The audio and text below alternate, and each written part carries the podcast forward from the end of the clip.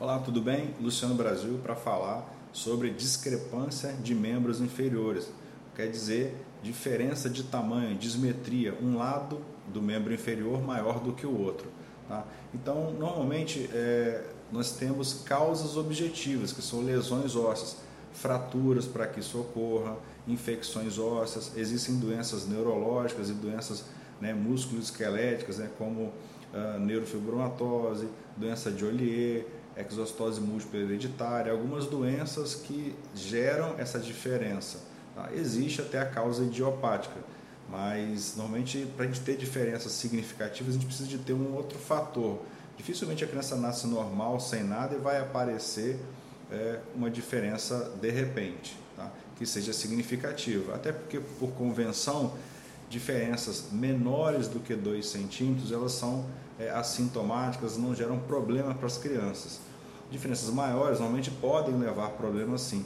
Então a gente vai observar no exame físico de uma criança que tem uma diferença realmente, que a criança manca durante um bom tempo, a criança ela pode apresentar uma escoliose, né, pela diferença de tamanho, de membros inferiores, pode apresentar eventualmente dor, né, dificuldade no ajuste e adaptação assim, das roupas, por haver uma diferença de um lado em relação ao outro. Tá? Então, cada caso tem que ser analisado, assim, a idade da criança, a diferença que ela tem, exames podem ser solicitados. O mais comum é a radiografia, né, a escanometria para medir, mas também existe a tomografia, a ressonância, outras possibilidades de fazer análises mais pontuais. Tá?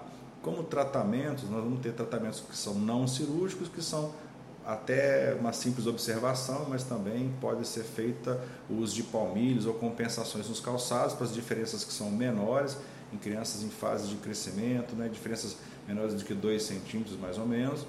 E existe o tratamento cirúrgico, que é aquele indicado para as crianças que têm diferenças maiores do que 5 centímetros normalmente, né, ou em torno disso, que sejam sintomáticas, em que aquela diferença esteja levando a um problema, crianças com grande potencial de crescimento.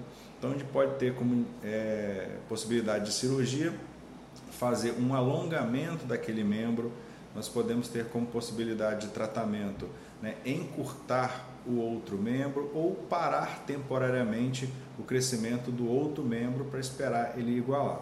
Então temos técnicas diferentes para fazer isso, com parafuso, com fios, com fixador externo, dependendo de caso a caso. Então a questão é analisar caso a caso, então procurar o ortopedista né, especializado em ortopedia pediátrica para análise individual e definir a melhor conduta para o caso.